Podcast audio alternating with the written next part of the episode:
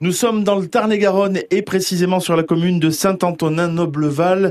Euh, Nous sommes au bureau d'ailleurs de l'Office de tourisme d'Écosse et Gorges de l'Aveyron dans le bureau de Saint-Antonin et nous accueillons Laurine aujourd'hui. Bonjour. Bonjour. Laurine, dites-moi, vous organisez euh, très bientôt, le 30 juillet prochain, une visite nocturne, une visite mystère, c'est ça? Exactement. On est parti depuis deux ans euh, sur des visites un peu plus euh, euh, décalées. On essaie voilà de, de, de changer de thématique pour les visites. Et donc il y aura la, la même visite le 30 juillet et le 20 août sur le thème des mystères de Saint-Antonin. Alors vous êtes vous guide conférencière ce- dans ce bureau de, de- de Saint-Antonin.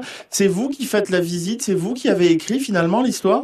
Alors voilà, on a on est parti du scénario de l'année dernière pour ceux qui étaient venus peut-être l'année dernière suivre la visite mystère où c'était deux enquêteurs, Émile et Ernest, qui cherchaient les reliques de Saint-Antonin. On a repris un peu ce scénario et on l'a retravaillé, pardon.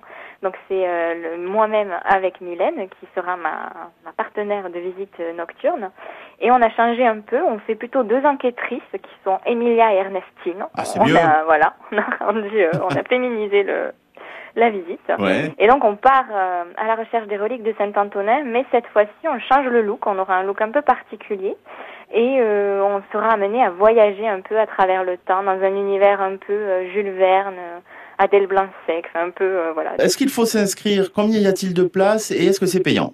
Alors exactement. Donc pour les détails pratiques, c'est réservé à 80 personnes. Donc il faut s'inscrire auprès euh, de l'un des offices de tourisme de, de l'intercommunalité. Mhm.